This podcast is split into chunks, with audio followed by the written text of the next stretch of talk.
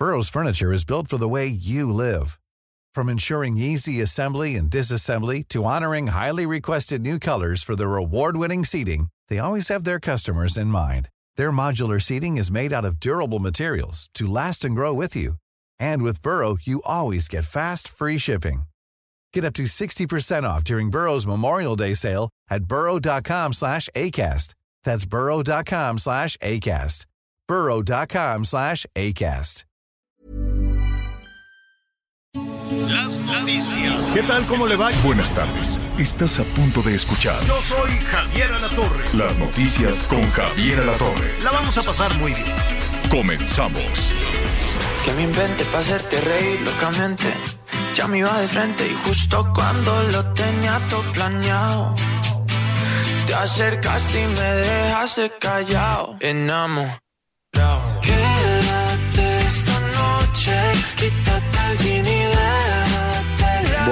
Bueno, pues el, eh, el Sebastián Yatra que canta así suavecito. Quédate esta noche. Está bien, está bien.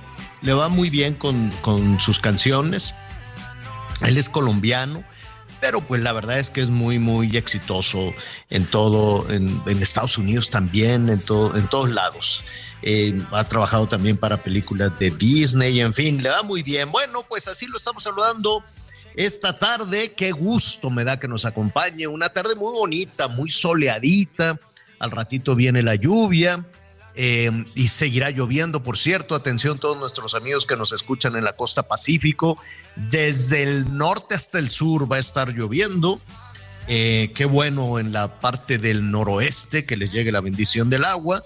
En la parte de Chiapas, Oaxaca, Guerrero, pues eh, sí tienen algunas, algunas afectaciones. Qué gusto saludarlo. En un ratito más le vamos a, dar todo el adelanto de la información que le vamos a presentar. Vamos a estar con esta situación dramática, dolorosa de, Coahuila en la mina, que habían dicho que para hoy, hoy, hoy, hoy patearon el bote, dicen, no, yo creo que para el jueves. Al ratito vamos a retomar el tema, vamos a ver qué es lo que está sucediendo, vamos a hablar de las características de esta mina, pues uno se imagina la mina como una caverna, ¿no? Una caverna, pues de alguna manera relativamente horizontal, con una inclinación y que van bajando. No, esto es un pozo. Es un pozo, pozo. Hágase de cuenta que es un pozo, lo bajan en un tambo con un malacate, como en el siglo XVIII. ¿eh? No ha cambiado muchísimo la explotación de carbón en, en nuestro país. De eso estaremos hablando en un ratito más. Los responsables del rescate de los mineros, pues dicen, no, pues yo creo que para el jueves. Ayer decían, para mañana en la mañana. Y para darse un poquito de más de tiempo, patearon el bote para el jueves, pero ya estaremos retomando todo eso. Un abrazo enorme, desde luego, a todas las familias de los mineros que están ahí atrapados. Qué drama, qué drama, qué situación tan brutal, tan dolorosa. Vamos a hablar también en un poquito de una forma de fraude. Atención, si usted le da por andar comprando cosas en línea y luego le llaman, le dicen, no, pues que su paquete está aquí atorado, que no ha llegado, que la venta, que se canceló y, ahí anda uno dándole información en los teléfonos celulares, vaya usted a saber a quién y entonces todo eso se configura en un fraude. Ponga mucha atención, al ratito vamos a platicar de eso. Anita Lomelí, Miguel Aquino, ¿cómo están? Anita. Hola Javier, qué gusto saludarlos, muy buenos días, pues también pendientes porque pues la situación es cada vez más tensa en, en la mina esta de carbón colapsada en de Sabinas en Coahuila y pues qué más quisiéramos todos que que, que algo pasara para que pudiéramos pues encontrar a estas personas eh, pues todavía en condiciones de ser Claro. atendidas. Hay mí, milagros, ¿eh? pues, Los milagros cada existen. vez que- que- Eso es lo que nos queda, Javier, porque ya son muchos días y mi esperanza era que los buzos pudieran entrar, pero no más, no pueden entrar eh, por lo delicado que es, porque bien decías, pues no es una, no es una mina, o sea, es un hoyo, este, que pues es muy difícil entrar, porque además podrían causar que cayera más lodo o, o hubiera otro derrumbe y fuera peor. Pero pues estamos muy pendientes, este, pues rogándole mucho a Dios que esto, que esto nos dé eh, una luz al final del camino.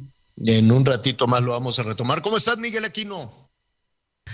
Hola Javier Anita, muy buenos días. Me da mucho gusto saludarlos. Perdón si de repente por ahí se oye medio raro. Todavía andamos ahí recuperándonos de la garganta con estos cambios es que de le clima. echaste bueno, pues, mucho hielo allá en Bogotá o en dónde andabas, Fíjate. No paró, sí, Javier, sí, sí. no estuvimos, paró. en, estuvimos en. Mira, ¿cuál fue el asunto? Salgo de Cancún Ajá. con 30 grados centígrados.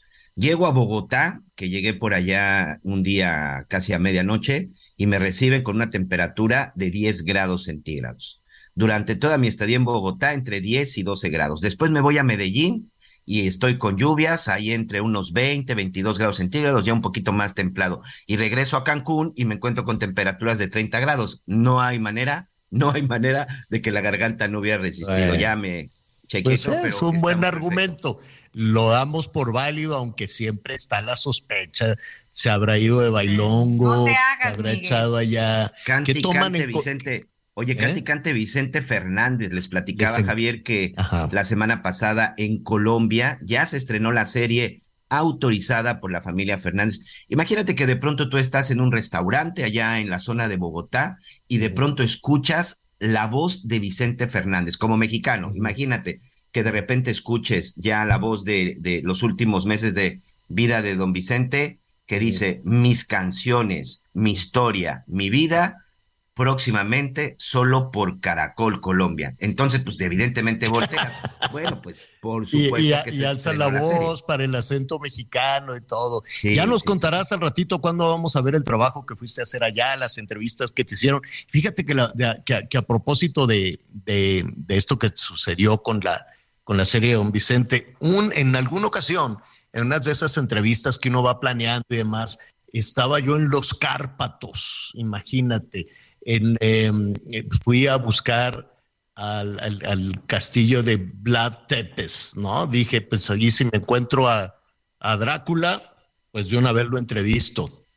Y entonces ahí andaba, estaba aquello, una oscuridad total, ya había un negocito pequeñito ahí en medio del bosque tenebroso y dije, bueno, pues aquí voy a parar para comer algo, cualquier cosa, a un lonchecito este, de, de, de, de, pues de pues estos lugares del mundo.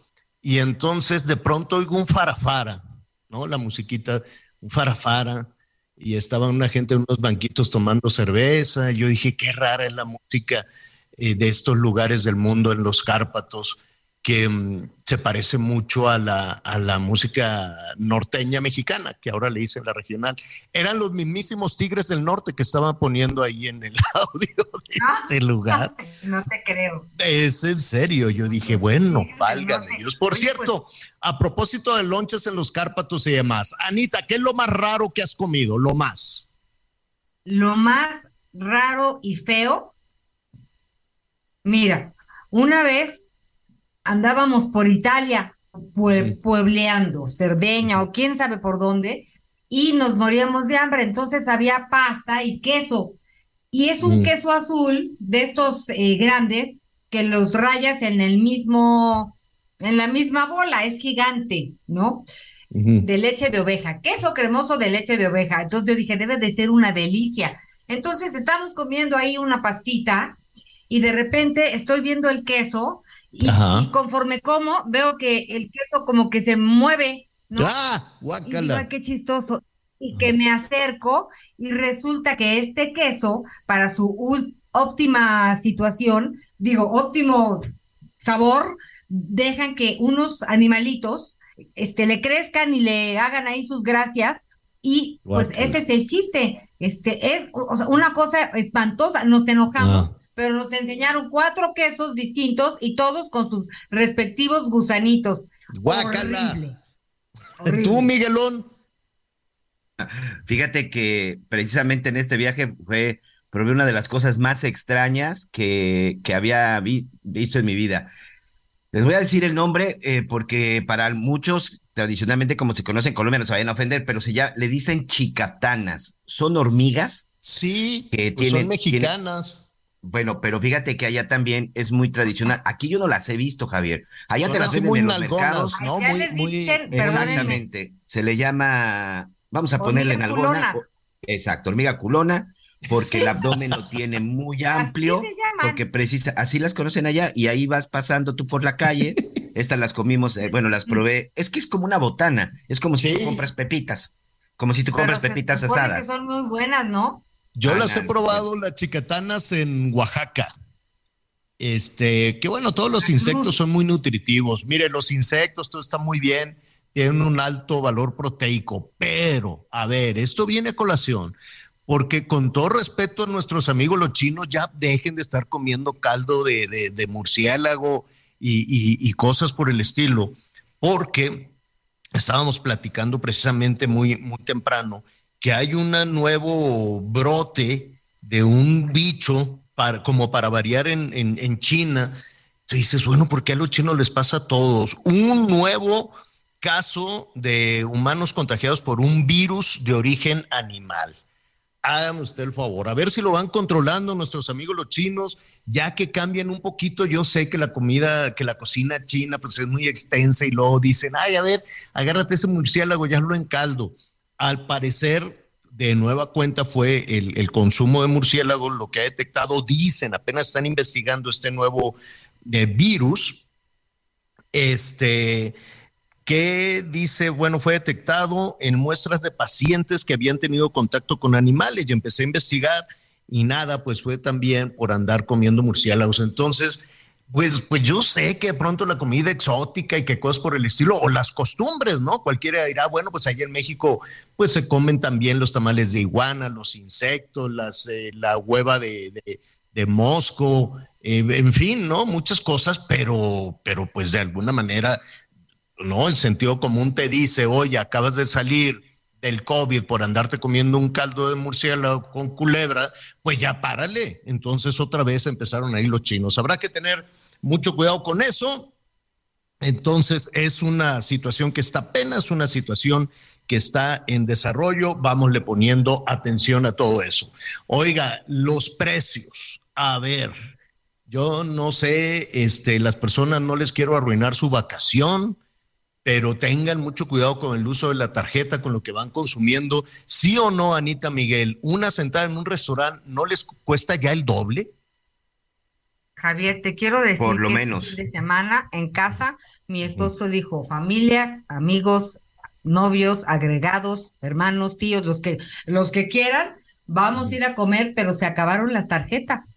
Porque sí, eh, de un día para otro, este, pues debes, debes y, y, no es no, no, es lógico la velocidad con la que se dobleteó, por ejemplo, una comida fuera.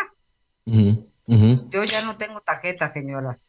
ya, te la, ya, ya te la recogieron. ¿Tú, Miguelón, has, has sentido algún incremento en los precios? Sí, fíjate que incluso como apenas llegué el, el domingo de viaje, Ayer fui con la familia a ver lo de la despensa y a comprar algunas cosas porque ayer Valentina entró a la universidad. Sí, yo calculo que por lo menos en la despensa, que es la despensa básica, o sea, lo que siempre hemos comprado, porque bueno, más o menos yo soy el que se encarga de la administración de los gastos, yo creo que tuvo un incremento como del 25-30%, Javier. Y me di cuenta en dos cosas, en los quesos y también en los artículos de limpieza para el hogar. Ahí fue donde me di cuenta de los incrementos principales. De pronto, bueno, ayer también eh, compramos un poco de mango y el mango en 60 pesos compré ayer el kilo de mango por acá en, en Cancún. Este, es de mis frutas favoritas. Yo recuerdo que hace dos, tres semanas todavía estaba en 40, 45. Ayer lo compré en 60 pesos el kilo de mango. Yo me puse a echar mango. Ya cuando me di cuenta ya llevaba casi 150 pesos de mango. ¡Qué horror! Oye, me acaban de regalar una caja de mango petacón que no sabes caja, caja completa. Lástima que no te la puedo mandar hasta allá. Saludos, llegó de Sinaloa, saludos a nuestros amigos de los arcos. Me mandaron esa caja de mango. El hecho es que las cosas están carísimas. No sé si ya les llegó el recibo de la luz. Me fui para atrás, como la dicha de Elvira, cuando vi el costo de, de del recibo de la luz. Sé que hay protestas, entonces nuestro amigo Sheffield dice, no, pues eso es directo con la comisión. La Profeco dice, ahí sí, no, ya, ya se le complica porque está llegando también los servicios de energía, la gasolina misma. Y entonces aquí, cuando vemos que el INEGI muy temprano, a las seis de la mañana, nos dice, oigan, pues la inflación llegó al 8.15% y no nos cuadra y entonces, y nos dicen, y estamos en el nivel más alto de inflación porque hubo una variación de 0.74. La verdad es que del mes pasado, de junio a julio, que los precios aumentaran solo 0.74, pues ¿dónde me, ¿dónde me formo, Pedro Tello? Qué gusto saludarte, ¿cómo estás? Javier, qué gusto saludarte a ti y también a quienes nos escuchan y gracias por el favor de la invitación. Pues mira, ya lo habíamos señalado en este espacio hace algunos meses, la inflación llegó para quedarse un buen rato en la economía y en la sociedad mexicana. Desde hace meses, desde, final, desde la segunda mitad del año pasado, la inflación se fue posicionando paulatina y consistentemente como en el, el enemigo público número uno. Y particularmente en los últimos cinco meses, la inflación, lejos de desacelerarse, ha ido paulatinamente acelerando el paso.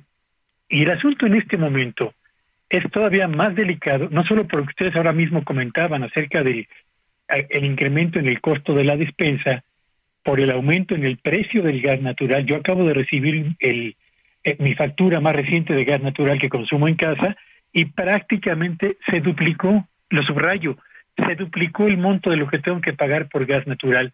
Y agrega eh, Javier Auditorio el hecho de que en 20 días, solo en 20 días, va a empezar el regreso a clases con todo lo que eso significa el pago de inscripción, útiles, uniformes, primer colegiatura y todo lo que se les ocurra pedir en los colegios particulares de primaria y secundaria.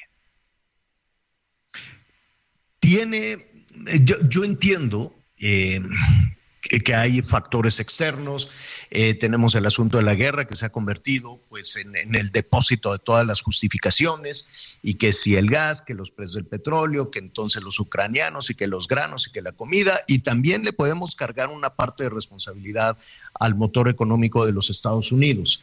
Pero esto, Pedro, en México, ¿tiene algún tope? Porque hoy estábamos viendo que con el repunte Em, que da a conocer hoy el INEGI, pues tenemos el nivel de inflación similar al de hace 20 años.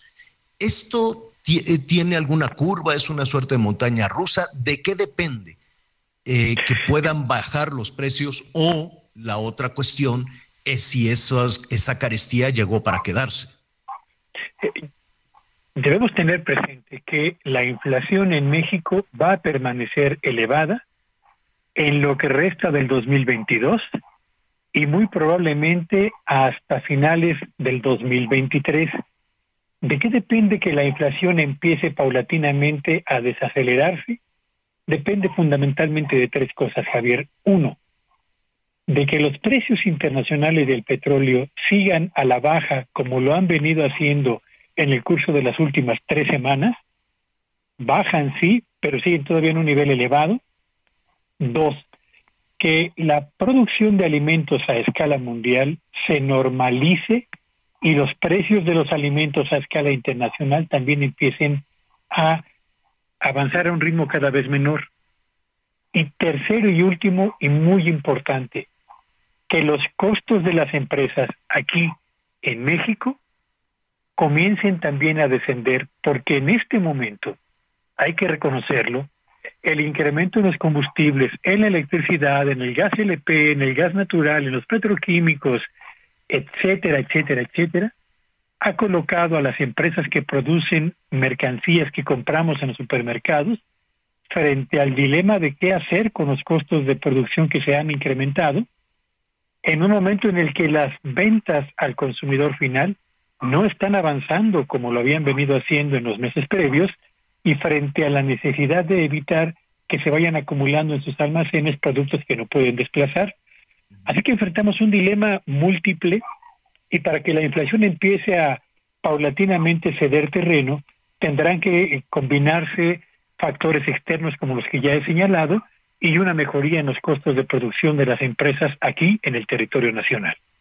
Oye, Pedro, te, robamos un minuto más. Hay una fórmula que eh, seguramente después de que la aplica en Estados Unidos se replica también en México y es muy probable que esta semana venga otro aumento en las tasas de interés. Se habla probablemente de 75 puntos base. Em, la lógica de todo esto, ayúdanos a entender, es aumentar las tasas de interés. El dinero se pone caro, el crédito se pone caro, el uso de las tarjetas de crédito eh, eh, o, un uso ineficiente de, del, dinero plástico puede resultar muy caro. Eh, la estrategia em, de aumentar las tasas de interés para combatir la inflación significaría inhibir el consumo, es decir, que la gente deje de consumir ese es parte de los objetivos de la de las decisiones que ha venido tomando el Banco de México. En efecto, este jueves el Banco de México va a elevar otra vez el precio del dinero. Y no va a ser la última, Javier. Vienen todavía tres aumentos más de aquí al mes de diciembre en el precio del dinero. ¿Por qué eleva el precio del dinero el Banco de México? Como bien lo ha señalado, para hacer más caro el crédito para las empresas, para hacer más caro el crédito para las personas en crédito de nómina o en crédito personal o en crédito automotriz y para hacer más caro también el crédito para las familias, fundamentalmente el crédito hipotecario. Con este aumento en el precio del dinero, en el costo del financiamiento, lo que se busca es que se reduzca un poco la demanda por bienes y servicios. Pero hay que tener perfectamente claro lo siguiente, Javier. En este momento, la inflación en México y a escala mundial es tal vez por vez primera en la historia económica de la humanidad una inflación causada no solamente por un problema de exceso de demanda, sino también por caída en la producción de satisfactores y al mismo tiempo por especulación en ciertos insumos básicos que se consumen en prácticamente en todo el mundo. Así que el aumento en las tasas de interés tendrá un efecto sí sobre el consumo, pero no va a ser suficiente para suponer que con ello solamente la inflación va a empezar a ceder el terreno que ha ido ganando a lo largo de estos meses.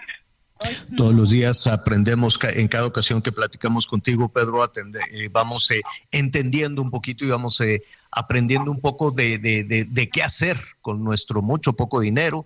Este, ¿Qué te parece si después hablamos de si México tiene una capacidad de ahorro, si vale la pena ahorrar o vale la pena consumir ese dinero, no, no sé si sea la palabra correcta, porque invertir pues también es un, es un asunto complejo. Hay en este momento un dilema, ¿no? Dicen, está la inflación tan alta que, em, que no, que, que pierdo el dinero si lo ahorro.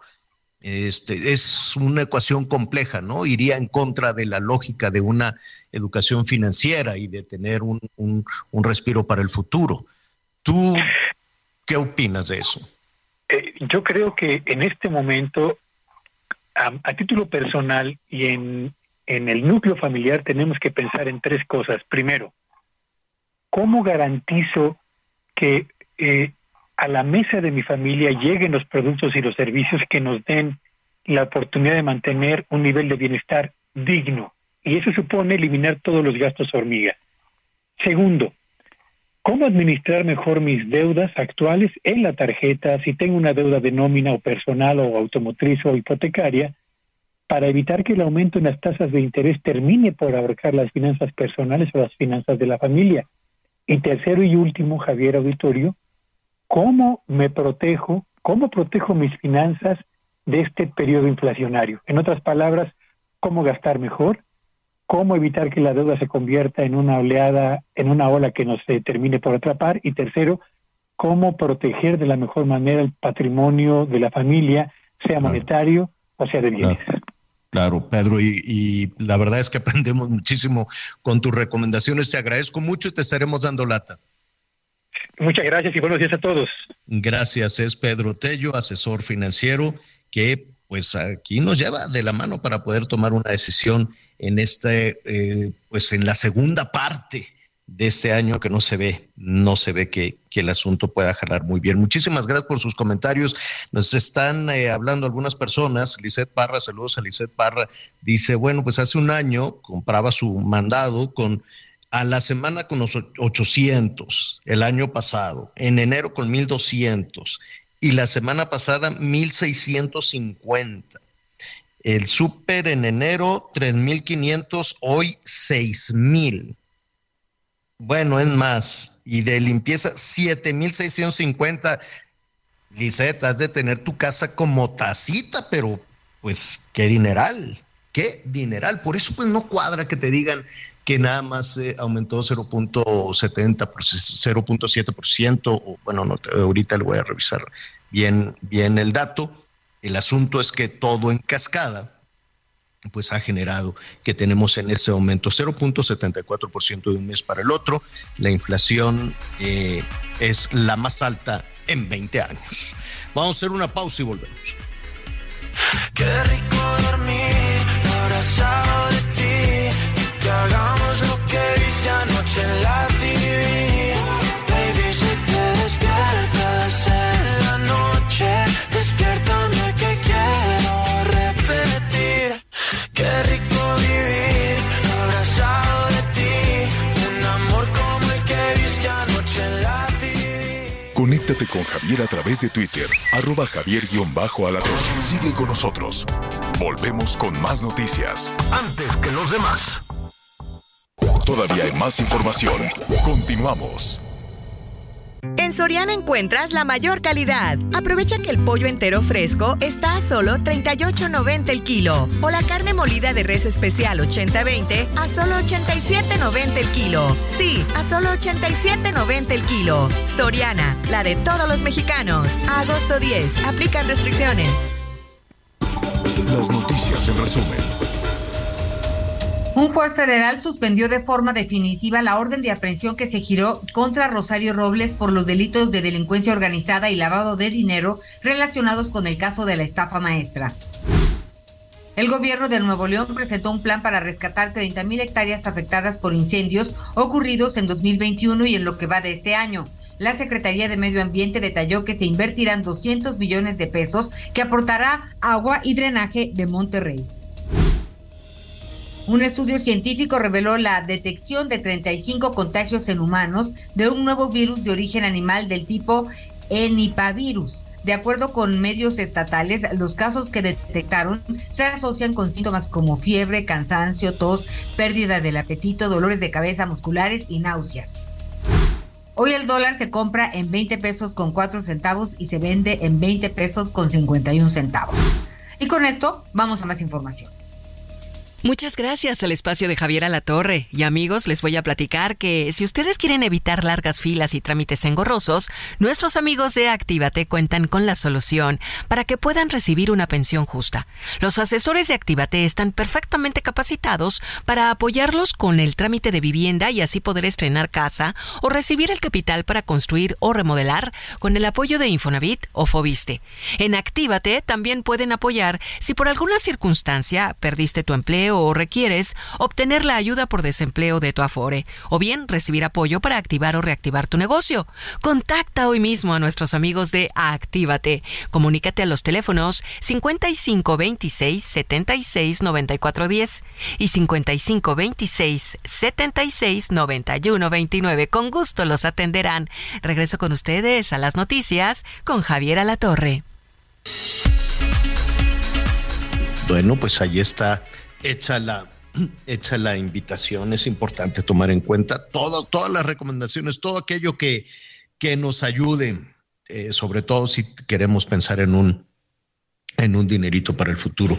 Oiga, eh, pues ya estamos en, ya es en el sexto día, ya vamos a entrar, ya mañana se cumple una semana de que se detonó esta, esta tragedia que nos tiene con el corazón verdaderamente estrujado lo que está sucediendo en este pozo de carbón, en esta mina de carbón en Coahuila. Ahí lo más importante en este momento es eh, llegar al sitio en donde eh, quedaron atrapados eh, los mineros. Los milagros existen, son situaciones complejas, se está bombeando agua, Habrá que, lo comentábamos al inicio del programa, y antes de ir con nuestra siguiente entrevistada, pues eh, cuando tenemos una, una percepción de las minas, de la minería en México, hay minas a cielo abierto, hay otras minas que se va ingresando, ¿no? Con todas las medidas de seguridad, hay rieles, se van, hay vehículos completos, conocemos unas minas, minas con una tecnología y unos niveles de seguridad eh, en impresionante si puedes descender eh, eh, pues cientos de metros con, con, con, todas las instalaciones, con lo que se requiera para garantizar la seguridad de los trabajadores. Y hay otras minas como esta que también las conozco en, en Coahuila, las minas de carbón, que si somos honestos en muchas ocasiones se está trabajando, hágase de cuenta, como en el siglo XVIII.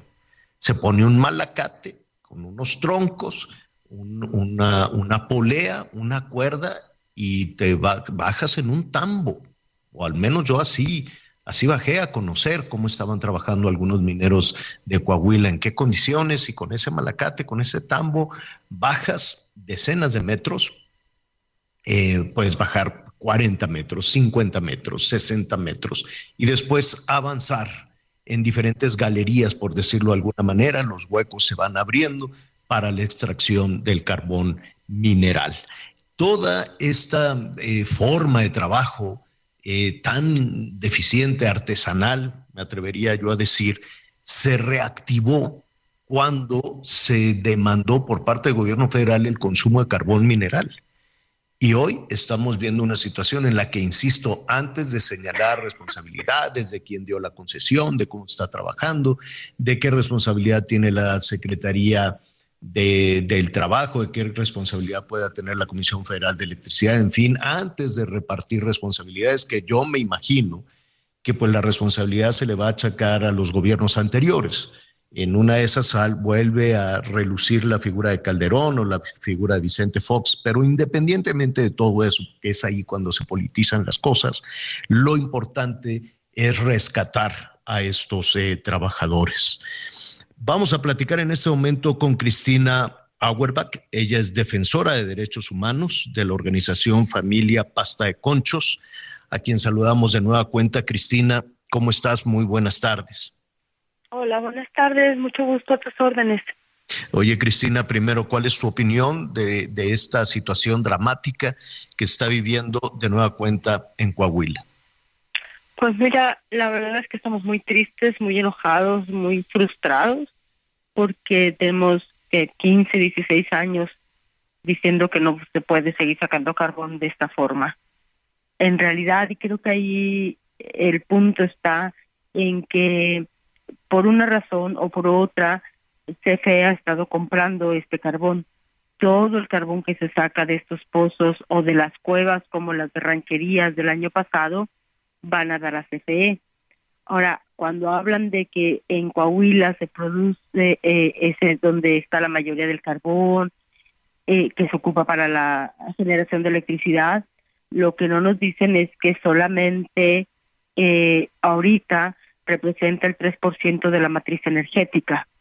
Es decir, este carbón no nos está dando ningún tipo de soberanía, no genera desarrollo en la región, y me parece a mí que ya la carga de sufrimiento histórico debe llevarnos ya a que dejen de usar este carbón, que se cancelen los títulos de todo el carbón que está en zonas minadas, porque el problema de estas eh, estos pozos y estas cuevas es que digamos son pequeños lotes que les dieron de áreas que ya habían sido minadas.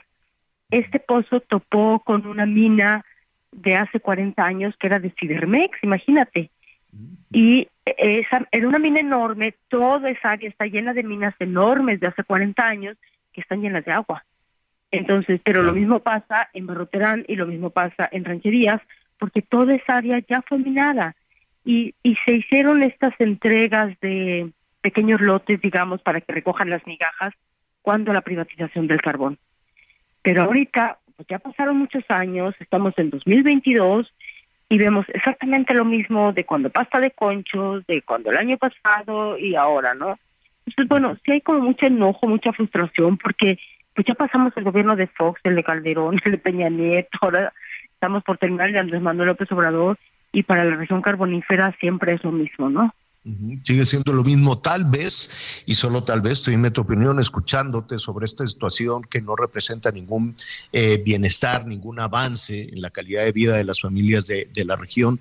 ¿Qué pasaría si efectivamente este gobierno desde el principio dijo le vamos a apostar a los combustibles fósiles, le vamos a apostar al carbón, eh, se, se, avisó, se dijo desde el principio, esa decisión no podría ir acompañada de tecnología, de modernización, de medidas de seguridad adecuadas para la explotación del carbón.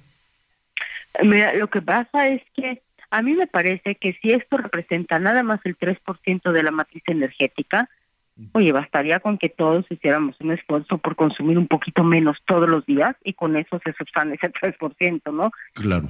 o, apostarle al desarrollo, a la, apostarle a la tendencia internacional que va por otras eh, formas de, de energía limpia, ¿no? Que, la, que el mismo Coahuila, que tiene una capacidad solar impresionante, pues podría sustituirse de esa manera, ¿no?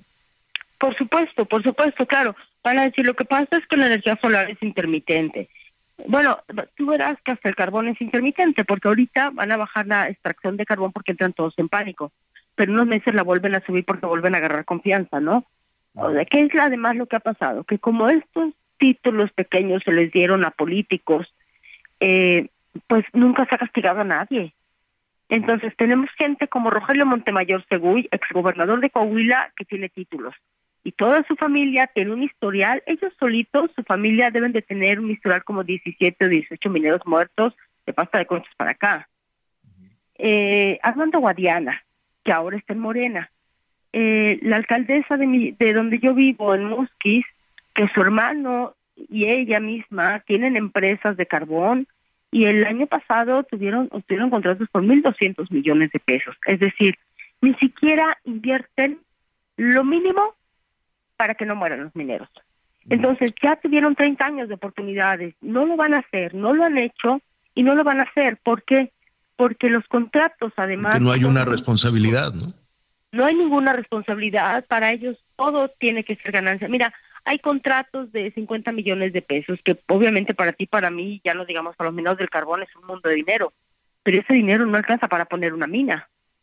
Y entonces les dan contratos a gente que no tiene minas y que hace estos agujeros. Pues claro, porque es un agujero, lo dijiste correctamente, es un pozo, un, agujero. Yo recuerdo que eh, la, constaté que las medidas de seguridad eran prácticamente nulas, ¿no? Se, se, pone ahí un, un malacate y bajan en un tambo y están trabajando horas y su, con un calor y una humedad impresionante. Em, y en ese momento, pues los ingresos de estos jefes de familia, estos hombres, em, pues les pagaban semanalmente o recibían un jornal diario sin ninguna otra garantía. ¿Ha cambiado eso? Es decir, eh, sigue la explotación del carbón, pero les puede significar mayor beneficio, pueden regresar por lo menos con más dinero a su casa. Fíjate que eh, estuvieron sacando que el responsable era un tal Cristian Solís, ¿no? Cristian Solís es un tonto chamaco, realmente tonto, que sirvió de prestanombre él vive en Agujita, debe tener unos 30 años. Eh, él tiene registrados a su nombre algunos de los trabajadores, porque no todos están registrados en el Seguro Social. ¿eh? De, hecho, ahorita ya los han de haber registrado, pero no estaban. Al menos tengo el acta de uno que no estaba registrado en el Seguro Social. Pero ¿qué pasa entonces? Que a ti eh, te dan el contrato, CFE, ¿no? Por 50 o 100 millones, por lo que sea. Pero como tú vas a hacer un agujero obviamente, tú no vas a registrar a los trabajadores porque si pasa algo, te va a armar tal escándalo como está sucediendo y te pueden quitar el contrato de carbón.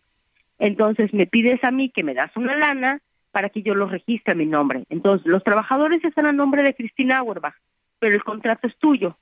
Entonces eso es lo que está pasando. Cristian registró a los trabajadores. Cristian, quiero que sepas que su esposa eh, hace rifas por Facebook y la mamá de Cristian trabaja en una maquiladora. ¿Tú crees que Cristian es el dueño de los pozos? Por favor. No, lo es, obviamente, ¿no?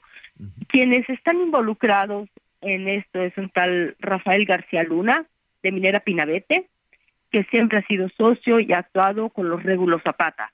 Régulo Zapata papá fue alcalde de Sabinas y su hijo Régulo Zapata también tiene empresas mineras.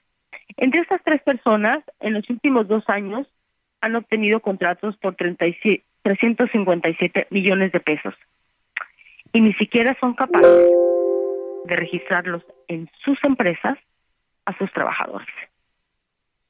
Finalmente, ayúdanos a entender eh, para quienes nos escuchan en el resto del país y en los Estados Unidos y no están familiarizados con la explotación del, del carbón. Eh, sé que estaríamos entrando en un terreno de especulación, ¿no? Lo que podríamos decir es que no es una mina con una entrada eh, horizontal que se va que se va inclinando, sino que es un pozo, es un, hueco, un agujero a ras del piso. Organizaciones de, de familias de mineros. ¿Qué fue lo que sucedió? Sí, sí, por supuesto. De hecho, creo que ya se sabe. Mira, según la norma 032 para minas de carbón, cuando hay una, una pared de carbón, tú debes de hacer unos barrenos. Tú imagínate un taladro enorme con una punta de 10 metros y haces unos 5 o 6 agujeros en la pared para ver qué hay del otro lado, porque puede haber gas o puede, hacer puede ser agua. Y avanzas dos o tres metros y vuelves a hacer los barrenos, de tal modo que siempre hay una pared entre un posible riesgo, que puede ser agua o gas, y los mineros del carbón. Lo que pasó en rancherías el año pasado y lo que pasó esta vez es que no barrenaban. Y entonces empezaron a avanzar, avanzar, avanzar hasta que rompen la pared que colinda con el minado viejo. Y ese torrente de agua que entra no no es agua limpia, por eso, o sea, no pueden entrar buzos.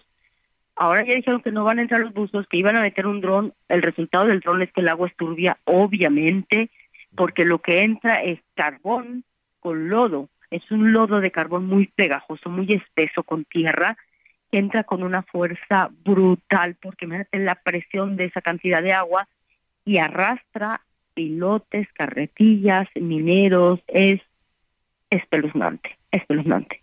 Sí, la presión, la presión del agua a esa profundidad, pues imagínese para que se hubiese convertido en un chorro que salió a la superficie, tuvo que tener una fuerza enorme para avanzar hacia la superficie por ese pozo, por ese hueco, por lo menos 40 metros, por lo menos. Así es, así es. Es, es terrible. Te agradezco muchísimo, eh, Cristina, y estaremos, si nos permites, en contacto contigo, en contacto además eh, con familias de pasta de conchos que se quedaron de nueva cuenta con la oferta de recuperar, la propuesta, la promesa de recuperar los restos de, de sus familias. De esto hablaremos, si no tienes inconveniente, en una, en una siguiente oportunidad esta misma semana, si nos permites. Con mucho gusto, que tengan buen día. Gracias, gracias. Es Cristina Auerbach, defensora de derechos humanos de mineros allá en Coahuila, que están pendientes igual que, que nosotros, desde luego, de cualquier información. Los milagros existen con todo y lo dramático que ha sido esto, lo doloroso, lo penoso que ha sido esto a lo largo de una semana los milagros, los milagros existen. ¿No es así, Anita, Miguel? Sí, Javier, claro que los milagros existen y también no deja de, dar este, pues coraje, porque, pues fíjate que con el tema de, pues tratar de recuperar los, los cuerpos de la mina de pasta de conchos y todo esto, pues yo pensaría que el tema de las minas, eh, pues estaba perfectamente regulado, supervisado, este, bajo control, ¿no? Podría esperarme accidentes de otra índole, pero de una forma eh, que refleja realmente el abandono, el, el desinterés, este, y la tragedia en la que viven muchas personas, muchas familias que dependen del trabajo de estos mineros, pues sí me, sí me queda muy mal sabor de boca, Javier, porque entonces, pues, este, pues, pues ¿quién, quién supervisa qué o qué pasó con la Secretaría del Trabajo, eh, que yo pensé también que estaría ahí, ¿no? Porque pues si vamos a la pasta de conchos a buscar a los cuerpos de personas que fallecieron este, hace ya unos años, lamentablemente, pues tendríamos que estar todos escarbando en la mina, por lo menos. O no sé, la verdad es que sí me ha dado una desilusión y una eh, desesperación terrible ver que pensamos una cosa y lo que sucede es otra pero por lo menos siguen ahí en este tema de bombear, pero la verdad desde el principio, todo el fin de semana que, veía que, que, traigan una bomba, que traigan otra bomba, dije, ¿cómo vas a bombear un río subterráneo completo? Y evidentemente, ¿no? Como nos dice Claudia, pues el, el, el, dron no pudo observar nada porque es agua. Mira, yo en alguna de las conversaciones con estos mineros del carbón, una de las eh, situaciones que, que se convierte en un tema familiar es que cuando ya regresan a trabajar, cuando ya están con su familia, pues tienen las, las, las uñas eh, negras, la piel, ¿no? Quitarse el carbón de la piel para un minero es complicadísimo, es dificilísimo.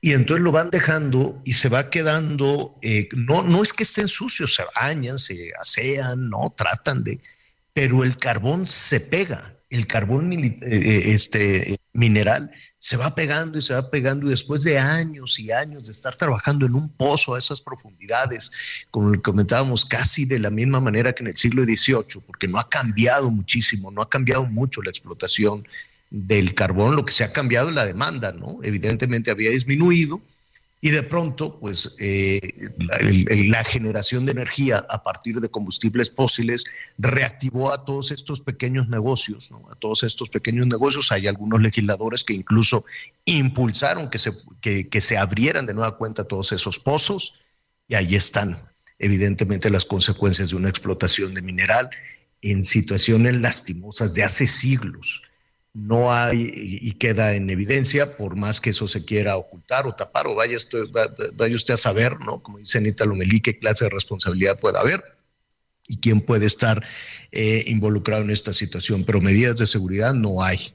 Como tampoco las hay, ya lo platicábamos ayer en la explotación del ámbar. Es lamentable que a estas alturas en nuestro país la minería, la tradición de minería, siga siendo un tema tan tan complejo, tan difícil.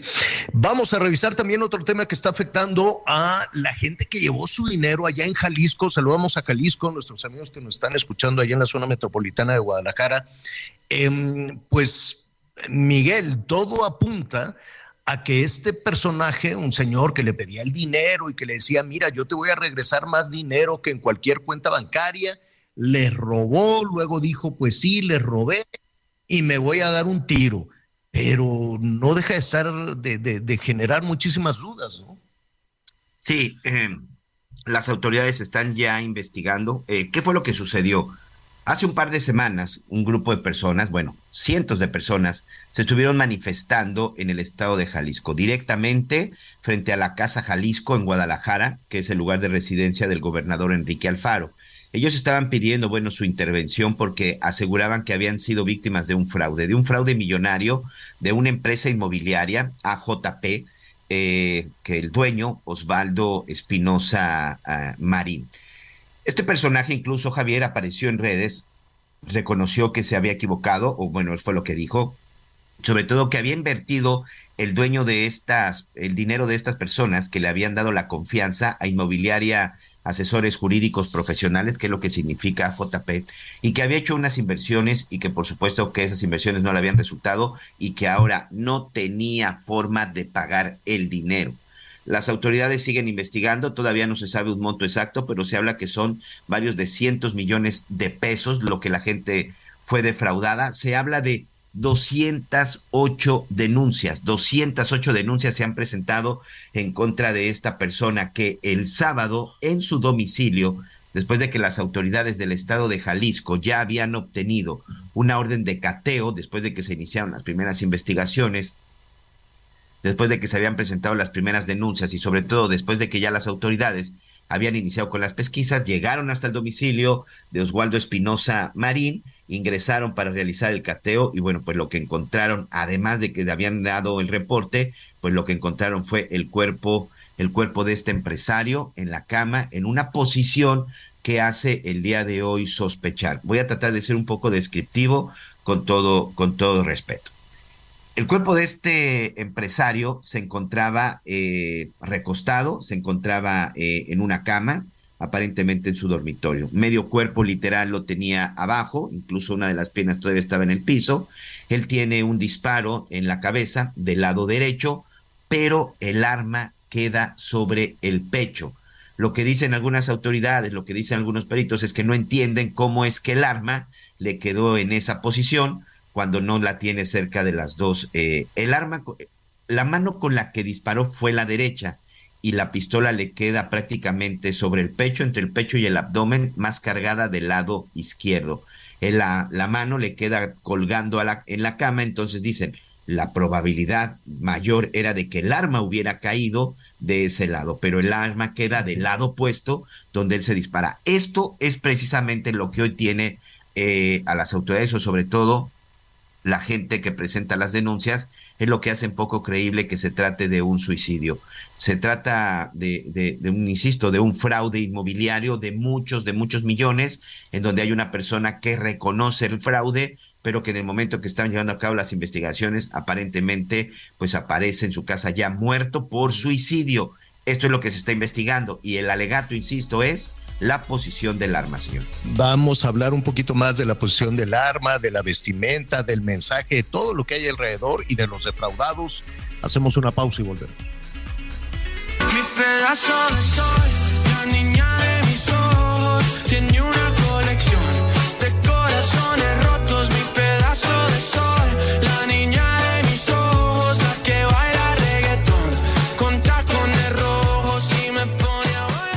Conéctate con Miguel Aquino a través de Twitter, arroba Miguel Aquino. Toda la información antes que los demás. Ya volvemos. Heraldo Radio, con la H que sí suena y ahora también se escucha. Todavía hay más información. Continuamos.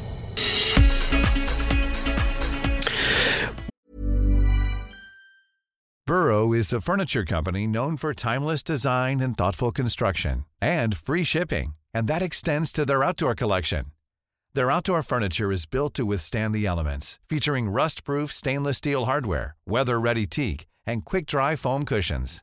For Memorial Day, get 15% off your Burrow purchase at burrow.com slash ACAST and up to 25% off outdoor. That's up to 25% off outdoor furniture at burrow.com slash ACAST. Bueno, eh, muy bien, gracias por continuar con nosotros. Vamos entrando a la segunda parte, a la segunda, a la segunda hora de programa. Saludamos a nuestros amigos allá en Guadalajara. Estábamos con este tema. Eh, hay, no sé, todavía no tengo, Miguel, el número preciso de las personas defraudadas. Hay desde gente muy famosa, creo que hasta Cristian Nodal le metió ahí una, sí. una lana hay políticos también que fueron defraudados. Mire, el asunto es muy sencillo. Cuando alguien le prometa que le va a regalar un dineral, pues por lo menos sospeche, ¿no? Por lo menos este diga, pues vamos, vamos viendo, ¿no? Qué tan, que, si, si el regreso puede ser tan milagroso de ese dinero. Creo, creo que ese era el gancho en un tema de bienes raíces o de otro Correcto. tanto, otro, otro tema de inversiones. Allá en Guadalajara, en el 100.3 de la FM, el Heraldo Radio, están muy atentos a ese tema. El hecho es que los defraudó. Este señor grabó un, un mensaje dijo, pues sí, ya no supe yo qué hacer con el dinero, este, ya no tenía manera de responder, entonces me voy a dar un balazo. Y, o digo, palabras más, palabras menos. El señor cuando grabó ese mensaje, Miguelón, corrígeme si me equivoco, estaba con un traje sí. y de pronto aparece este, con un, un, un, unos shorts y una, una playera como de chavo, un crucifijo así, un, rosario, pues evidentemente parece como que alguien se lo puso encima y la pistola muy lejos de la mano que disparó, la pistola en la panza, Correcto. muy lejos de la mano derecha con la cual al parecer se habría dado el tiro. ¿Así es? Es correcto, es correcto, Javier. Eh, en ese video que publicó hace un par de días, Osvaldo Espinosa Marín, bueno, pues relata que precisamente durante eh, 29 años que tuvo esta empresa, en donde pues ahí recibía el dinero pues de muchos, de muchos de, de los socios que invertían y que bueno, que después de la pandemia, que ya no pudo, que sobrehipotecó muchos de los inmuebles que se compraron.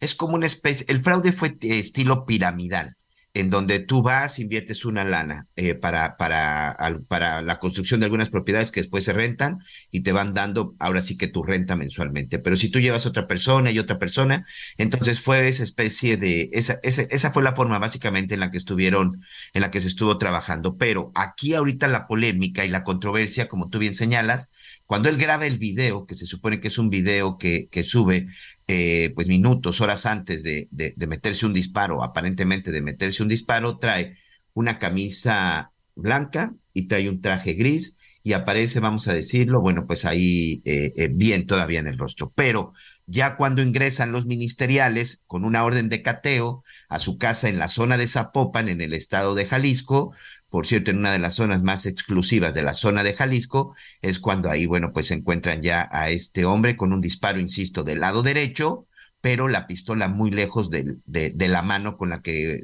presuntamente la habría utilizado. Trae una playera negra con el logotipo de una eh, marca de ropa de Hugo Boss, de Hugo Boss, un short azul, un short azul en dos tonos y como te decía, prácticamente de la cintura para abajo, eh, todavía como pisando, solamente medio cuerpo con dos almohadas. Eso es lo que se está investigando.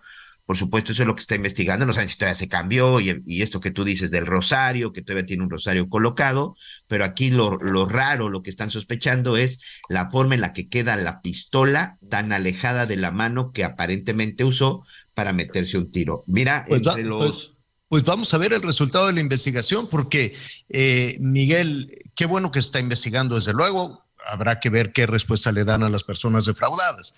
Pero mira, si en el caso de y dicen, no, pues solita se metió a una cisterna y ahí se murió. El del caso de la otra chica sí fue y se envenenó solita allá abajo de un pirul y la, esta chica que le lanzaron el combustible y se fue, ella fue y compró el combustible y se prendió fuego. En fin, ha, sido verdaderamente inverosímil el resultado de las investigaciones, por lo menos en estos casos en Jalisco, y Nuevo León. Sí, por supuesto, porque además entre lo que dicen las autoridades es que cuando ingresaron se escucharon dos disparos pero bueno, al final solamente se encontró un, eh, un disparo, eh, insisto, del lado derecho, con ingreso por el lado derecho de...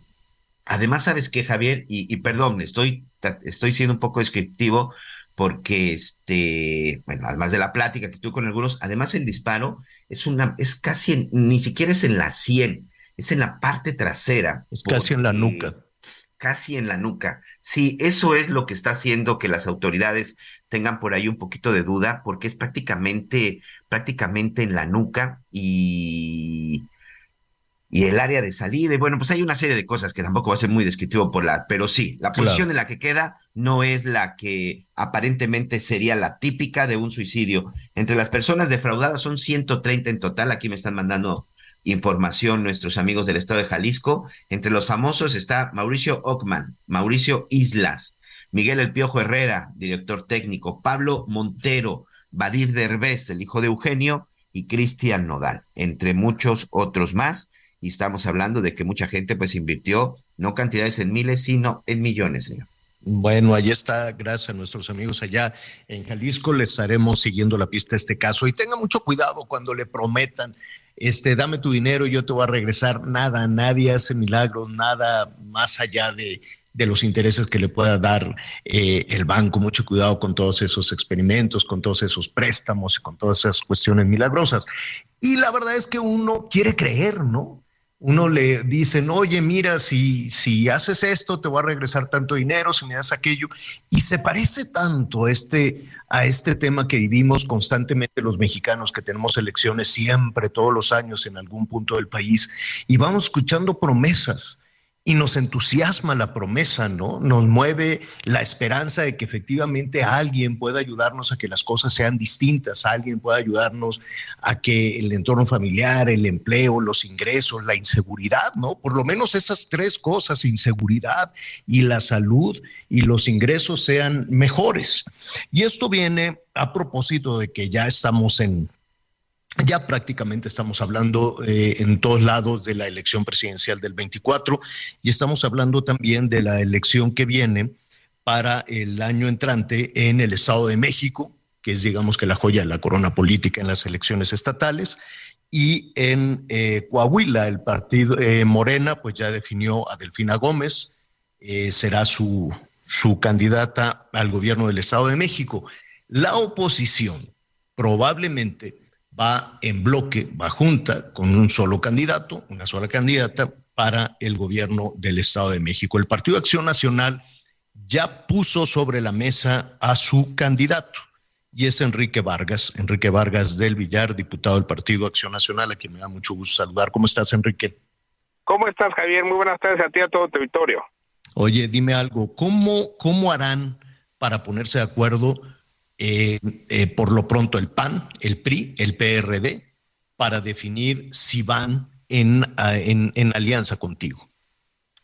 El día viernes, Marco Cortés, mi jefe nacional, anunció que en Acción Nacional estamos listos en base a, números que él tiene y eh, lo cual le agradezco mucho su confianza. Los números que traemos son sumamente contundentes.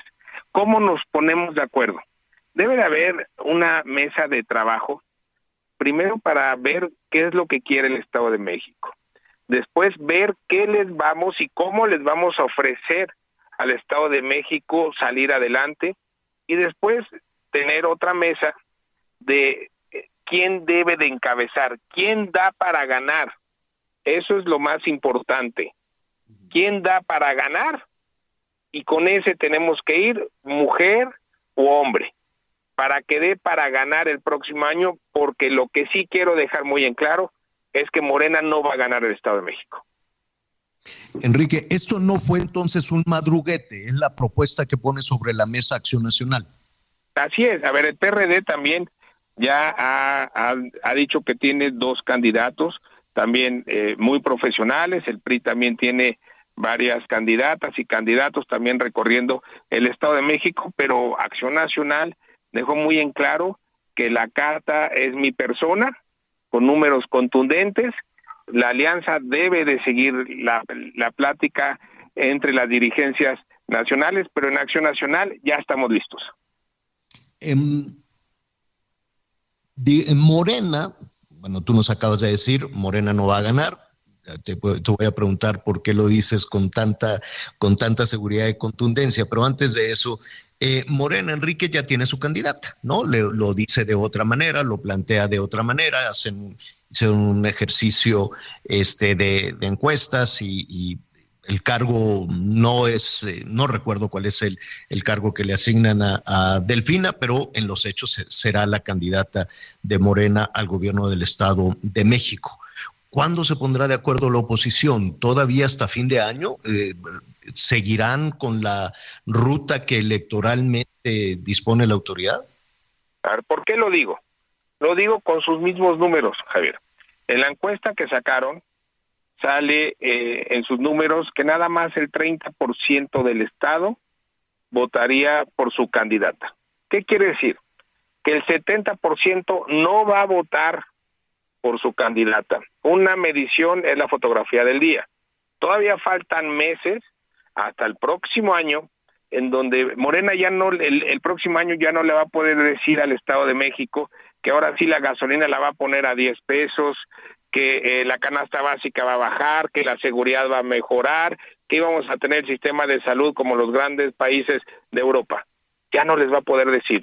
¿Qué quiere decir? Que para el próximo año, con la crisis que los mismos financieros ya han anunciado que ojalá nos equivoquemos por el bien de México, van a seguir teniendo un desgaste, pero vamos a pensar que se quedan en el 30% en sus mismos números que quiere decir que el 70% no van a votar por ellos y por ese 70% es porque tenemos que ir.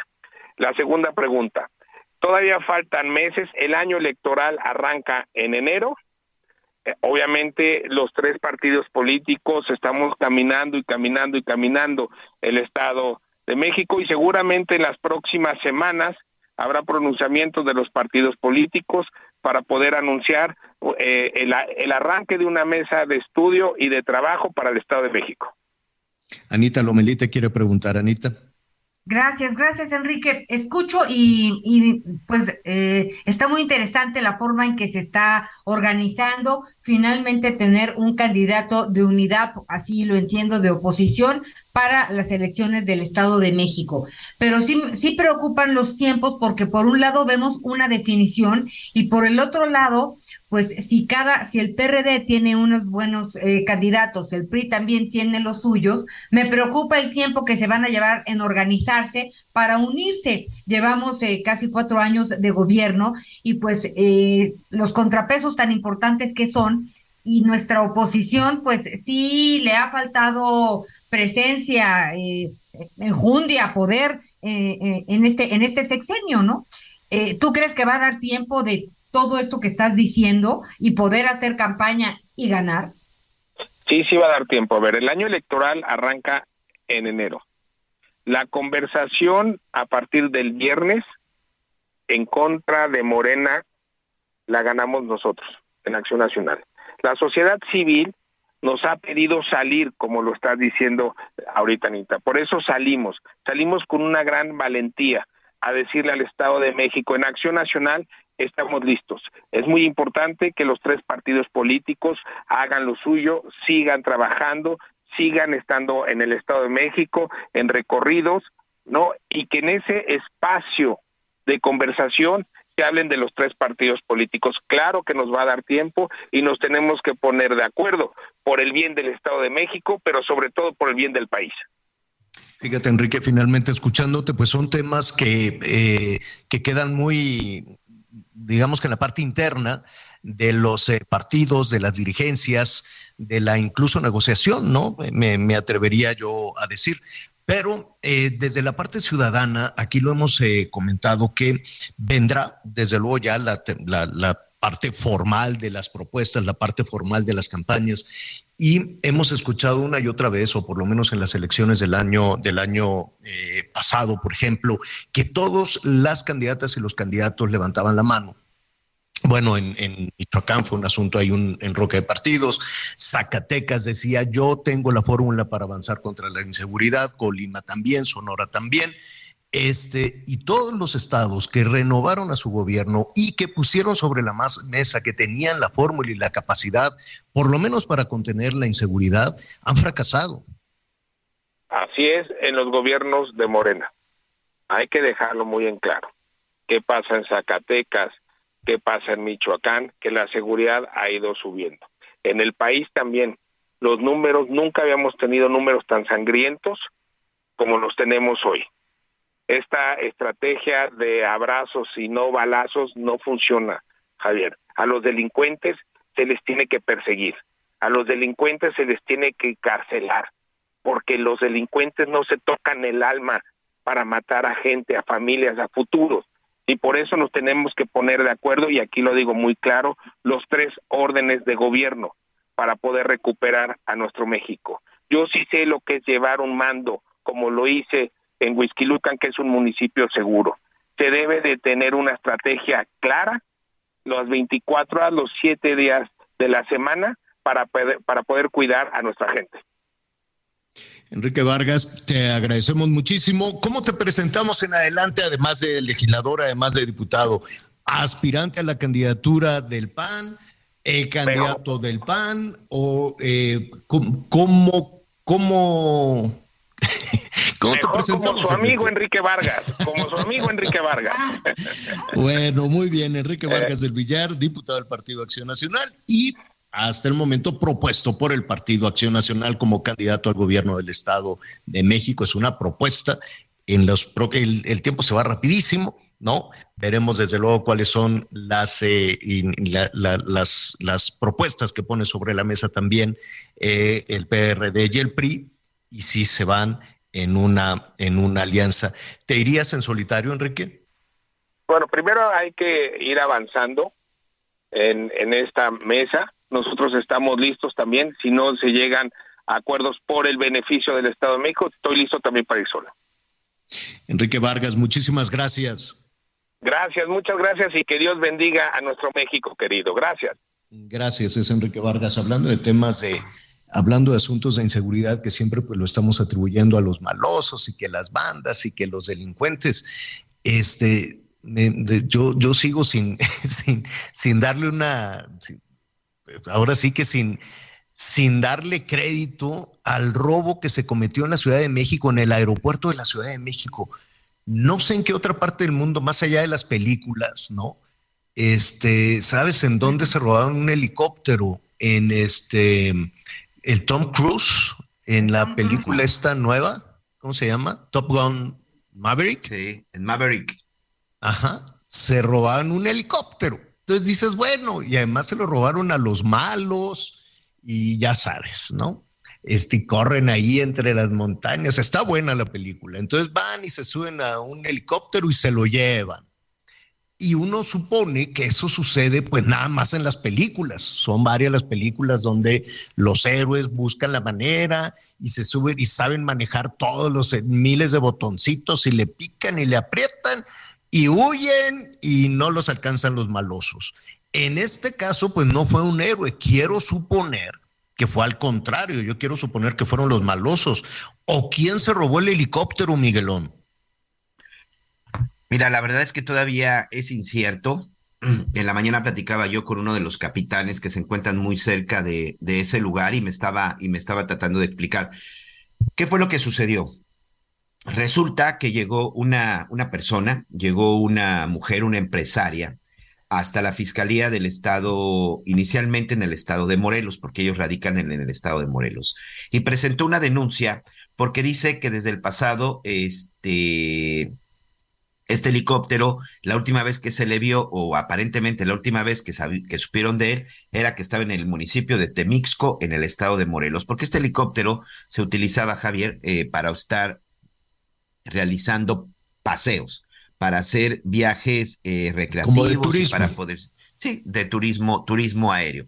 Bueno, pues se trata que esta es propiedad de Jesús Silvestre, que es un empresario, y, y bueno, también el asunto es que este piloto también está reportado como desaparecido desde junio, desde junio pasado. El hecho es que este hangar, se, este helicóptero se encontraba en un hangar de la Ciudad de México, que era en donde le daban mantenimiento, en donde se le eh, se lavaba, donde se surtía de combustible, y además, pues es el helicóptero donde de ese helicóptero tiene que salir para poder realizar los vuelos. El helicóptero desaparece de este hangar el del helicóptero fue robado el 3 de agosto. Estamos hablando de hace una semana. Hace exactamente siete días, este helicóptero, bueno, se, se reporta como desaparecido y apenas el día de ayer se da a conocer la información. Aquí la duda es, evidentemente, quien se lo llevó, pues es un piloto, es alguien capacitado, alguien preparado y alguien que conocía la máquina, porque no se trata nada más de subirte a un coche, métele primera y vámonos. O sea, es alguien que está capacitado. Dos, quién les permitió el acceso hasta la zona de hangares. Ahí, bueno, pues sí, se trata de elementos de seguridad privada, pero aquí lo más interesante es, ¿hubo o no hubo autorización en un plan de vuelo? Cuando tú despegas en un helicóptero, sea en la zona en la que sea, les recuerdo a nuestros amigos, y seguramente ustedes también lo saben muy bien, y Anita Lomelí muy bien, durante siete años yo fui el reportero del helicóptero de noticias. Entonces, ¿cuál es el procedimiento para poder despegar, Javier? Bueno, el piloto tiene que informar la cantidad de personas con las que despega. Ponía era el capitán Javier Manso, el camarógrafo Luis Olivera o Andrés Martínez y bueno, Miguel Aquino, reportero. Y además tienes que especificar hacia dónde te diriges, uh -huh. el tiempo, porque es un plan de vuelo, hacia dónde te diriges. La torre de control te autoriza o no el momento del despegue, porque tú no puedes salir y cruzar el aeropuerto, porque es zona de trayectoria. Tú no puedes circular por donde se te dé absolutamente tu gana traen un aparato que es similar a un GPS en donde todo el tiempo hay un radar que está ubicando por dónde anda el helicóptero para evitar, sobre todo en aquella época en donde volábamos pues muchos helicópteros, había seis helicópteros de medios de comunicación volando al mismo tiempo y en ocasiones los seis en el mismo lugar, entonces sí hay un control. De pronto el que te digan que te robaron un helicóptero parecería una broma de mal gusto o parecería un hecho un hecho Oye. inaudito, sobre todo con toda la seguridad y todos los procedimientos que existen para poder despegar un helicóptero.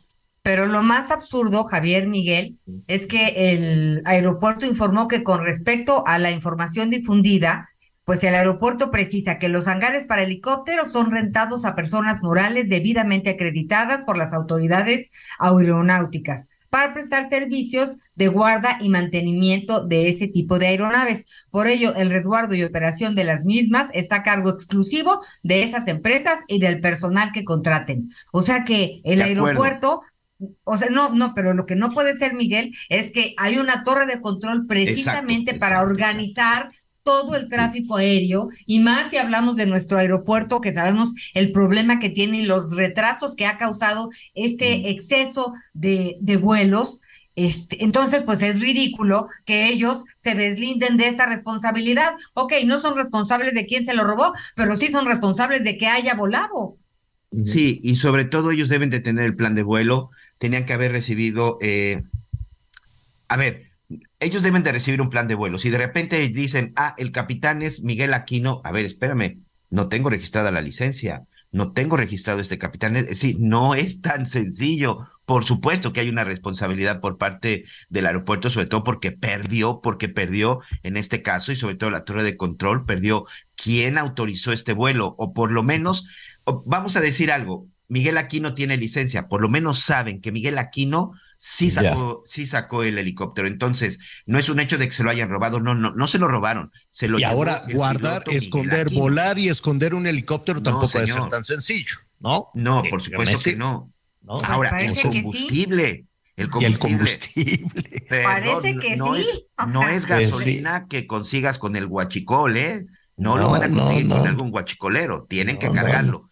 Ese tipo de helicópteros, si llevaba carga más de tres o cuatro personas, no pudo haber mm. volado más de dos horas. Bueno, vamos a hacer una pausa. Ahí está, se robaron el helicóptero por insólito que parezca. Los trabajadores de la Volkswagen dijeron no, eh, no queremos más dinero. Les ofrecieron, les pusieron sobre la mesa un incremento de 9%, muy bueno, muy buen incremento de 9%. Dijo, pero con eso no nos alcanza, así es que rechazaron la propuesta de incremento salarial de 9%. Con esto y más, volvemos después de una pausa. Desde que te conocí, lo sentí, me dejé llevar, me morí, reviví en el mismo bar. Solo entraba para emborracharme, ey, no esperaba enamorarme de ti, ni tú de mí pasó así. Y así empezó nuestra historia, no falla mi memoria. Yo te dije, baby, ¿qué haces tú?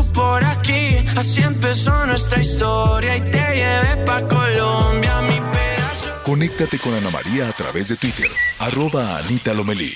Sigue con nosotros. Volvemos con más noticias. Antes que los demás.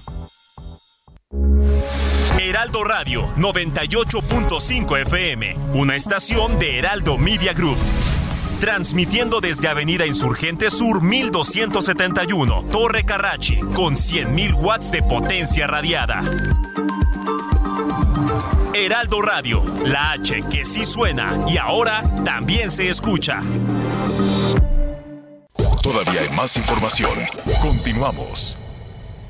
Todo lo necesario para la fabricación de muebles y la industria de la madera lo encuentras en Tecnomueble Internacional. Conecta con más de 150 proveedores líderes con la mejor oferta en maquinaria, maderas, tableros, herrajes y mucho más. La cita es del 17 al 20 de agosto en Expo Guadalajara. Regístrate en www.expomuebleinternacional.com.mx y redescubre Expo Mueble Internacional. La Secretaría de Salud de Jalisco notificó cinco nuevos casos de viruela sísmica, sumando un total de 33 contagios en la entidad. La dependencia detalló que 14 pacientes tienen el virus activo y que hasta la fecha no hay ninguna defunción. Y con esto nos vamos a un recorrido por el país. La senadora del Movimiento Regeneración Nacional, María Merced González, y su hijo Luis Ramírez González fueron acusados por Daniela García, expareja sentimental del hijo, de golpearla para intentar despojarla de su menor. La mujer emitió una denuncia en redes sociales donde aseveró que la legisladora federal y su hijo la golpearon a ella, así como a su padre de 84 años de edad, por lo que decidió pronunciarse públicamente por la violencia que sufrió el domingo. La joven decidió también interponer la denuncia ante la Procuraduría General de Justicia del Estado de Hidalgo. Al respecto, la senadora morenista sostuvo que los hechos no ocurrieron como la madre de su nieto narró y por ello enfatizó que sean las autoridades las responsables de aclarar los sucesos acontecidos el fin de semana pasado, por lo que espera que este conflicto se solucione a la brevedad, informó José García. La jefa de gobierno de la Ciudad de México, Claudia Sheinbaum, dijo mostrarse confiada en que el próximo periodo de sesiones del Congreso capitalino se apruebe la propuesta enviada al programa de apoyo que se da a niños y niñas en el sistema de educación pública de la ciudad. Esto luego de informar que a partir del 15 de agosto se iniciará con la entrega de recursos del programa social denominado Educación para el Bienestar con un presupuesto de 1.111 millones de pesos en útiles y uniformes, mientras que el primero de septiembre se destinarán 5.400 millones de pesos del programa Bienestar para Niños y Niñas, Mi Beca para empezar. La mandataria indicó que estos programas sociales cumplen con el objetivo de mejorar el ingreso de las familias que cuentan con niños y niñas inscritos de nivel básico de educación preescolar, primaria y secundaria. De esta manera se fortalece el sistema educativo público de la capital. Informó Liz Carmona. Por cuarto día consecutivo, continuó el incendio en las reservas de combustible de Matanzas, Cuba, originado la noche del viernes por un rayo que cayó en los tanques de crudo. A pesar de los trabajos para controlar el siniestro, ayer por la mañana se incendió y colapsó un tercer depósito de combustible de los ocho con los que cuenta el lugar, lo cual alimentó la densa columna de humo que se extiende por varios kilómetros, dificultando las tareas para sofocarlo. De acuerdo con las autoridades, hasta el momento se reporta un muerto y al menos 16 personas desaparecidas y 120 lesionadas. El presidente de la isla, Miguel Díaz Canel, agradeció a México y Venezuela por los expertos que se desplazaron a la isla para ayudar con las labores para combatir el fuego, informó Ángel Villegas. Lo mejor de México está en Soriana. Lleve el aguacate Hass a 44.80 el kilo o la uva Globo a 24.80 el kilo. Y además, 20% de descuento en todas las manzanas en bolsa y ensaladas empacadas. Martes y miércoles del campo de Soriana. Solo 9 y 10 de agosto. Aplican restricciones. Bueno, ya le decíamos que tenga mucho, mucho cuidado con todas estas ofertas de que le presto el dinero y no me lo regrese, en fin, no, nadie le va a dar nada gratis, nada absolutamente. Y entonces en el ciberespacio pueden llegar muchísimas cosas, muchísimas promesas de usted puede ganar muchísimo o le pueden llegar advertencias ahora que todo el mundo anda comprando en línea, ¿no? La gente ya aprendió de alguna manera a propósito de la pandemia andar haciendo pues, eh, lo cual no está mal, desde luego, ¿no? Todo, todo el, el, comercio en línea, pero pues esto ha hecho también muy vulnerables a las personas porque llegan cualquier cantidad de mensajes. Este, tu compra se canceló o ya te llegó o cosas así, sin especificar de qué se trata, pero pues la gente adivina, ah, ya de ser la licuadora, ha de ser este, los cuadernos que compré para el regreso, ha de ser esto. Entonces, en el ha de ser aquello, caen en la trampa, le dan clic, le dan acceso a unos piratas y le puede suceder muchísimas cosas. Puede ser desde un fraude, robo de identidad, eh, quitarle todos sus datos. Tenga mucho, mucho cuidado con, las, con los mensajes que le llegan. La verdad, a título personal, yo el teléfono celular, por ejemplo, o la computadora, el teléfono celular, si no es un número que está registrado, definitivamente no lo contesto. Si no dice Anita Lomelí, Miguel Aquino o este o algún otro personaje, pues este no, ¿no? Si no dice Salvador Guerrero Chiprés, ¿no? Que al ratito lo vamos a presentar con mucho gusto. Pues la verdad es que no contesto porque de pronto pues también eh, a, partir de ahí pues le estamos hablando, nada que le estamos hablando de ningún, de ningún lado. Qué triste, qué pena, ¿no? Que estemos tan rodeados y con tanto riesgo alrededor para hablar de, este tema y de qué podemos hacer con estos ciberpiratas, los riesgos que se están corriendo, poner algunos ejemplos y qué podemos hacer, le agradezco a Salvador Guerrero Chiprés, presidente del Consejo Ciudadano para la Seguridad de la Ciudad de México. Qué gusto saludarte, Salvador, ¿cómo estás? Eh, muy bien, Javier, creo que has introducido magníficamente el tema. La seguridad en línea cada día se vuelve más importante en nuestras vidas los usuarios mexicanos, Javier, hay que eh, reconocer y saber horas de nuestro día a conectarnos a Internet y de acuerdo a lo que son nuestros datos aquí en el Consejo Ciudadano que reciben reportes de todo el país, actualmente el 70% de los intentos de fraude suceden en línea, Javier, así que es muy importante. Uy, estamos a, ver, vamos a, tratar de, buscar una mejor línea, una línea, una línea mejor para no caer en estas, en estas este, situaciones y no confundirnos, porque, a ver, Anita, sí o no, cuando compras algo de inmediato supones que te están enviando pues algún mensaje. Hay, hay temas de le están haciendo un cargo a su tarjeta, le están este, cancelando su pedido y entonces la gente empieza a, seguir las indicaciones que le dan los delincuentes y nada, le sacan toda, toda la información. Ya tenemos mejor comunicación con Salvador. ¿Listo? Eh, bueno, eh, ¿me escuchas ahí, Javier? Ahora sí, ya te escucho. Me decías que el 70% de las personas este, que, que, son víctimas de un fraude es eh, de manera digital en el teléfono celular. Así es, afirmativo. El 70% de los intentos de fraude están ocurriendo en línea. Los delincuentes se han trasladado del mundo material a el mundo digital de manera creciente. Y para dar más herramientas de reporte a las personas y ayudarlas en este tema que tú estás planteando muy bien, decía yo, y acompañándote, para ayudarlas a estar más seguras, eh, hemos diseñado con Fuerza Informativa Azteca, el Consejo Ciudadano y Meta, esta campaña de ciberseguridad que se llama Zafa la estafa. Hay que alejarse de estos riesgos que tú planteas y lo primero que tenemos que hacer es conservar la calma ante cualquier situación de emergencia que puede ser una amenaza de que un grupo delictivo, de que hay una situación de crisis en tu casa, que un secuestro o también una amenaza a nuestra eh, integridad patrimonial a través de una historia de una oferta. Hacen una gran oferta eh, de servicios, de bienes, de ocupación de dinero. Estamos en una época en que se requiere liquidez para participar de la reactivación. Te hacen ofertas hay que tener muchísimo cuidado, por supuesto hay que tener confianza en la recuperación del mercado porque es una gran apuesta del mundo, de nuestro país, de todos, pero también hay que tener cautela y esta cautela tiene que ir acompañada de estos esfuerzos. Qué bueno, Javier, que nos das la oportunidad de ocuparnos del tema. Fíjate que ahorita hay un conflicto, porque me, escuchándote, eh, sí, hay que tener cautela, pero también es cierto que hay un conflicto entre el SAT y la Agencia Nacional de Aduanas, que es la nueva instancia que, que controla las aduanas. Están agarrados de la greña entre las dos partes y las mercancías están detenidas, ¿no? Hay mercancías que están detenidas en diferentes este, aduanas, aduanas internas, aduanas fronterizas, en los aeropuertos, en fin.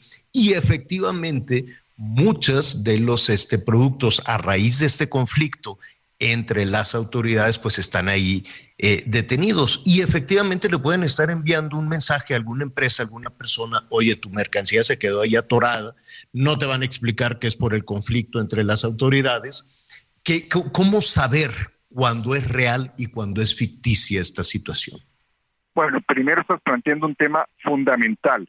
Los delincuentes viven su día buscando oportunidades delincuenciales, por definición, entonces ven un conflicto que les da una historia real y utilizan esa historia para aumentar una falsedad, un engaño, un fraude.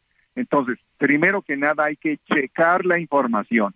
Recomendación número uno, aunque nos digan que nos habla nuestro hijo, nuestro tío, de parte de el dueño de la empresa, de parte de una consultora, de donde sea, hay que colgar y verificar la información. Cualquier que sea, cualquier tipo de historia que nos estén tratando de vender, hay que confirmar la información y eso es la primera recomendación y es la fundamental.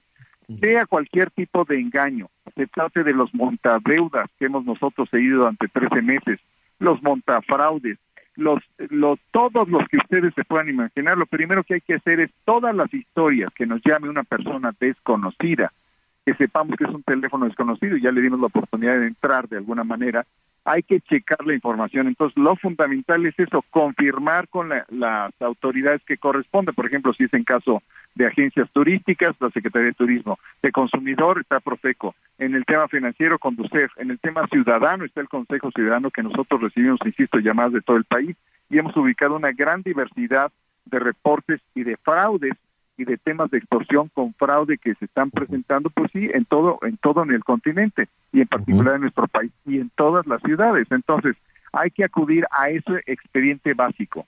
No realizar ninguna acción, no compartir ningún número, ningún código, ningún NIP con ninguna persona, sino checando la información. El NIP nunca se comparte por teléfono, pero puede haber, vamos a suponer que hay una emergencia real, hay que checar con la familia, hay que checar exactamente con el dueño de la empresa, con el patrón, con el, aquel, aquella persona que colabora con nosotros. Esto es clave. Y hay una forma también que tienen los defraudadores de, de plantearse los temas y la comento muy rápido. Pueden crearle a una persona que está visitando la Ciudad de México una historia y le dicen, en este hotel va a haber una intervención de la policía. No conteste el teléno, y del otro lado le llaman a su familia y le dicen, oiga, su familiar está secuestrado y entonces están eliminando la comunicación y usted le quiere llamar a la persona que es su papá o su abuelito y no le contesta y entonces cree que esa historia es verdadera. Aún en una situación de tensión, aún en una situación de mucho apremio, hay que guardar la calma hay que verificar la información y darle tiempo a estos esquemas más sofisticados que también se emplean para que no funcionen en contra de nosotros, Javier. Sí, en, eh, en el caso de que una persona, bueno, pues ya cayó, ¿no? De, eh, le enviaron este mensaje, eh, píquele aquí, denuncie, llame, marque y ya le sacaron todos los datos. ¿Qué puede hacer? Bueno, nosotros tenemos eh, una mesa muy dinámica en, en la mesa de, que trabaja el Gabinete de Seguridad la, con la jefa de gobierno, la doctora Claudia Sheinbaum, y también tenemos una relación con las autoridades federales, particularmente la Guardia Nacional y la parte de, de eh, ciberseguridad y los que trabajan en inteligencia en el mundo digital en, en la Ciudad de México. Entonces los invitamos a reportar entre más datos más precisos que incluyan a qué hora ocurrió, qué sucedió, eh, de qué manera se planteó el, el, esquema de extorsión o de fraude, eh, si depositamos o no, guardar los tickets si ya depositamos en una tienda de conveniencia habiendo sido víctimas de esta manipulación, guardar el ticket, guardar los elementos que nos pueden servir, guardar el teléfono desde donde nos llamaron, no bloquearlo, sino después de ya tener la aplicación no más extorsiones, nosotros recibimos su llamada en el 55 55 33 55 33 es gratuito para todo el país. Ahí los atendemos los acompañamos emocionalmente si es el caso o los acompañamos jurídicamente eh, desde el punto de vista telefónico pero también si están en el Valle de México podemos acudir con ustedes al Ministerio Público el tema es combatir la impunidad y generar situaciones jurídicas que causen sentencia e impedir que estos depredadores sigan libres y que sigan actuando en contra de los ciudadanos. 55 33 55 33. Así es. Ah, me faltó un 55 antes. 55. Exacto, me faltó un 55 antes. Pues está muy sencillo, Salvador. 55 55 33 55 eh, 55 33. Pues ahí está. Eh, te agradezco muchísimo. Habrá que poner atención y sabes que también hay que hablar este con el resto de la familia, ¿no? Con los más, con los más jóvenes o con las personas que. Hay que hablar con el resto de la familia y también con quienes nos ayudan en la casa, en la empresa o en la oficina pública. Hay que comunicarse, hay que resguardarse. Vamos iniciando con este tema. Eh, si me permite, vamos a continuar porque empezaron a llegar muchísimas llamadas. A mí me pasó esto, a mí me pasó el otro. Fíjese que eh, Salvador es impresionante que solo el 6% 6% de las personas se abstienen de abrir un archivo que le envíen desconocidos. Hazme Eso es favor. Solo el 6%. Ajá. Sí, bueno, hay que hay que ubicar también que los delincuentes han contratado a personas profesionales para infiltrar nuestros datos. Y recordemos que hay un principio que ya utilizan las grandes plataformas a nivel global. Cuando uno entra a alguna de estas plataformas, voy a poner el ejemplo de Facebook, uno autoriza a que esta empresa tenga acceso a nuestras fotos y a nuestros datos. Cuando algunas de estas aplicaciones o empresas fraudulentas que hay por ahí les damos autorización a entrar a nuestros datos, estamos dándoles la entrada a nuestra información que luego van a utilizar o pueden utilizar para diferentes delitos. Así que hay que tener mucho cuidado porque la sofisticación de los delincuentes está avanzando y así tiene que avanzar la capacidad ciudadana y de las autoridades para enfrentarlos, Javier. Pues ahí está eh, hecha la recomendación. Hay un mundo, desde luego, eh, de riesgo que nos gustaría seguir repasando contigo. Muchísimas gracias, Salvador. Ah, muchas gracias, gracias, Javier. Encantado en saludarte. Un abrazo a todos. Gracias, gracias. Bueno, pues eh, eh, muy, muy bien. Eh, no, estaba aquí titubeando un poco porque pues muchísimas personas nos han llamado, a mí me pasó esto, a mí me pasó el otro. Había uno muy de moda, Miguel Anita, el año pasado que decían, mira esta foto tuya que están ahí poniendo y la gente le picaba y ¡zas! ya te pinchaban el, el, teléfono. Afortunadamente tampoco. Yo soy más desconfiado, bueno, el más desconfiado del mundo. Y, no me gustaría, ¿no? A mí sí me gustaría también confiar un, un poquito más en, en, la, en, en, las cosas, en las personas y demás, pero pues más vale, más vale irse despacito, despacito en todo esto. Bueno, muy bien, eh, nos quedan algunos minutos de, programa. Ayer la noticia triste fue el fallecimiento de Olivia Newton-John em, pues de inmediato la, la, identificamos. ¿Cómo se llamaba este personaje de Vaselina? Sandy. Sandy. Danny y Sandy, sí. Danny, era John Travolta y Sandy era Olivia Newton-John, 1978. A ver, ponle tantito, señor productor.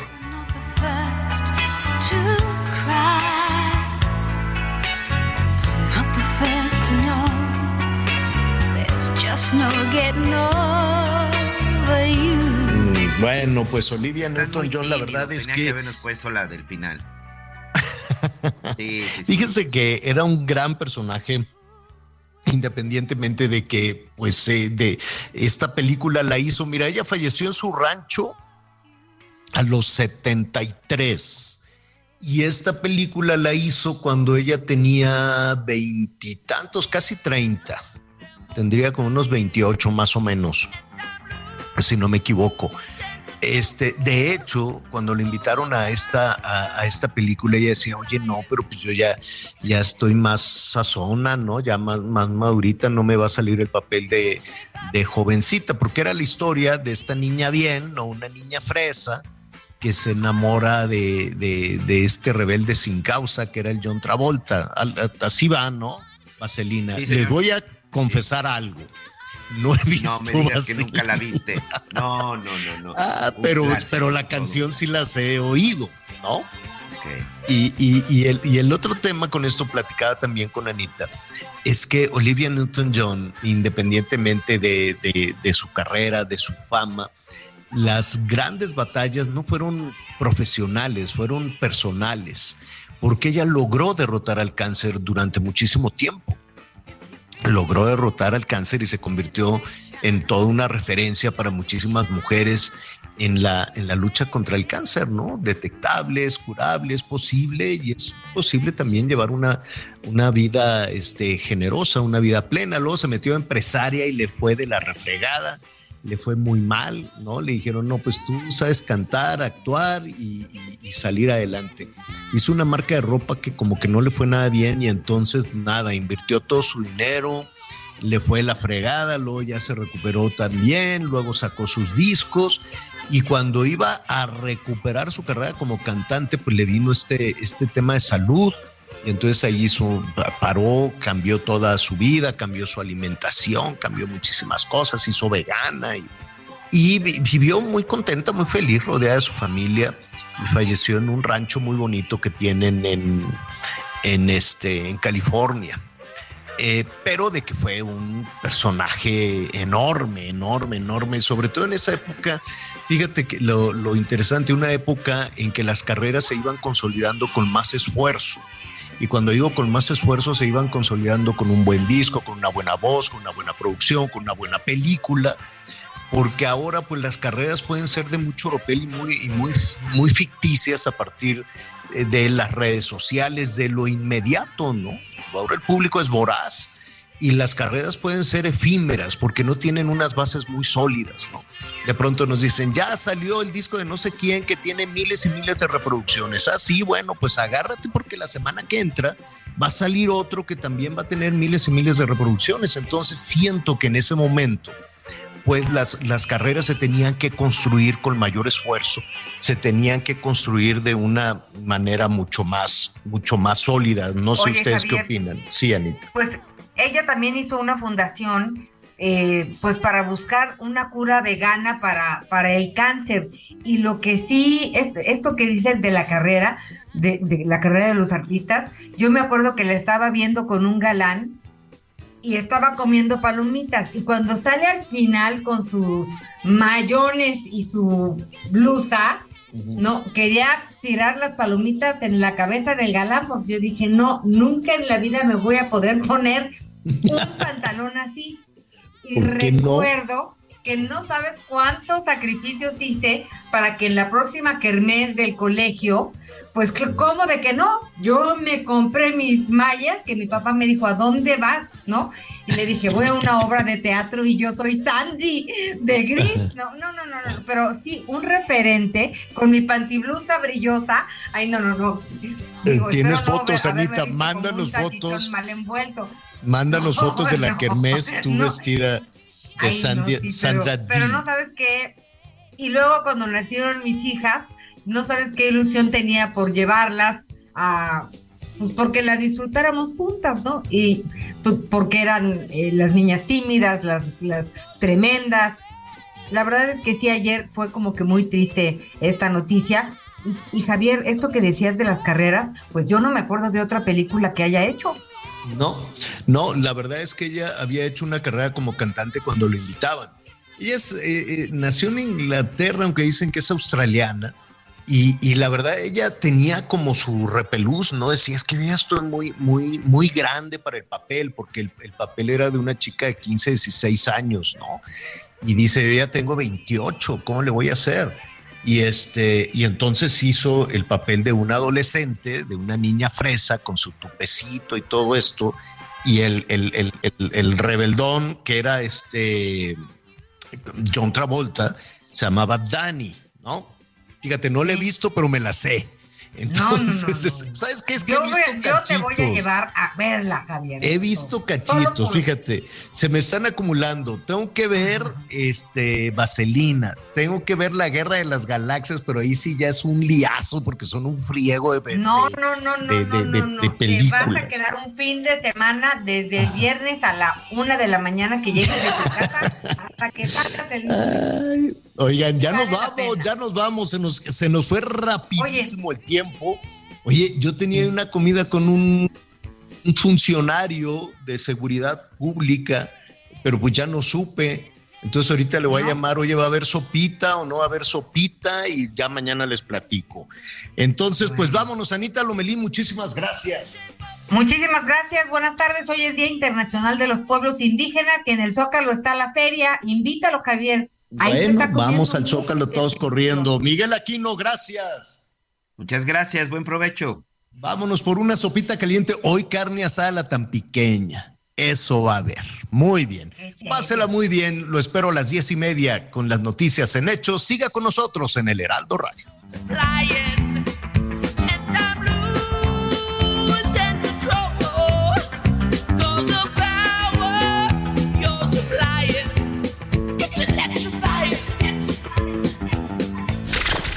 Gracias por acompañarnos en Las Noticias con Javier La Torre. Ahora sí ya estás muy bien informado.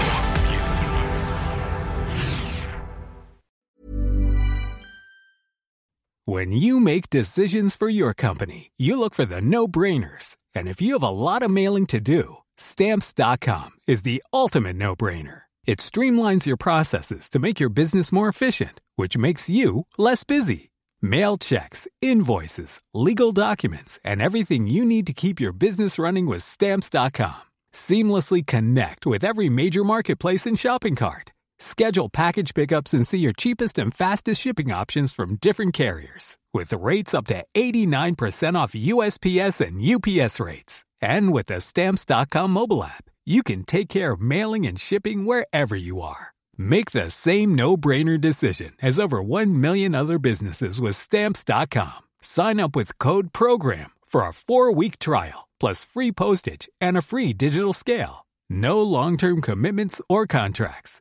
That's stamps.com. Code program.